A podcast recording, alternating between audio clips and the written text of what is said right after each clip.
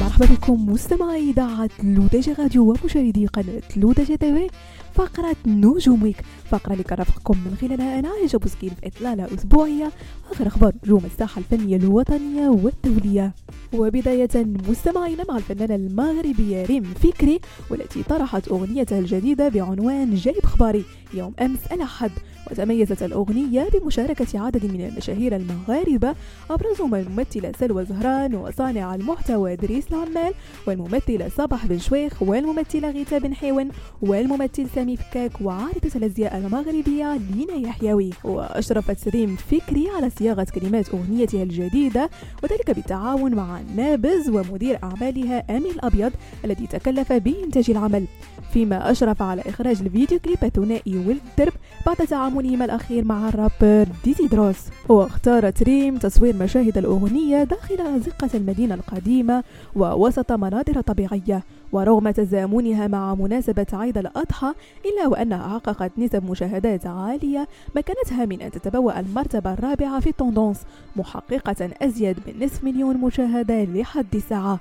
جدير بالذكر أن ريم فكري كانت قد طرحت قبل شهر من الآن أغنية يا سيدي يا بابا. كما أصدرت قبل ثلاث أشهر من الآن أغنية l'enfant du pays الموجهة لمغاربة المهجر.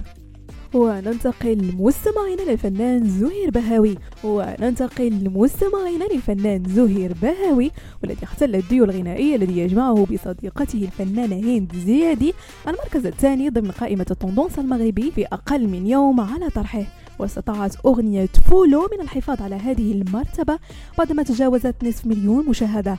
وأشرف على كتابة كلمات هذه الأغنية زهير بهاوي بالتعاون مع بلال أفريكانو الذي قام هو الآخر بتوزيعها أما إخراج ال vidéo clip الذي تم تصوير مشاهده في الكوديفوار فتكلف به عمر العمراني. تجدر الإشارة إلى أنه في الأسبوع الماضي ضجت مواقع التواصل الاجتماعي بخبر ارتباط الزهير بهاوي وهند زيادي وذلك إثر مشاركتهما ل story يمسكان فيها بيدي بعضهما البعض.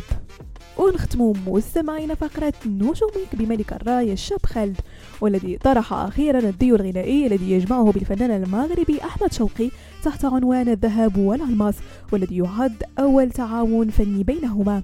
وعمل هذا العمل الفني على المزج بين اللغة العربية والإسبانية. في قالب موسيقي مميز يحكي قصة شاب هجرته حبيبته من أجل شاب غني قبل أن تقرر العودة إليه في نهاية الكليب. واختار النجمان الممثلة ساندية تاج الدين من أجل بطولة كليبهما الجديد الذي جرى تصويره بإسبانيا تحت إدارة المخرج محمد علي العوني. جدير بالذكر أن أغنية الذهب والألماس قد جرى التحضير لها منذ أربع سنوات قبل أن ترى النور خلال الحفل الذي أحياها الشاب خالد في إطار الاحتفاء بالرباط عاصمة للثقافة الإفريقية حيث شاركه الغناء أحمد شوقي على منصة السويسي بالرباط. بهذا مستمعينا كنكون وصلنا لنهاية فقرة نجوم Week ضرب لكم موعد la semaine prochaine هادشي كامل على تيليداتكم الرقمية LODJ Radio وكذلك على قناتكم LODJ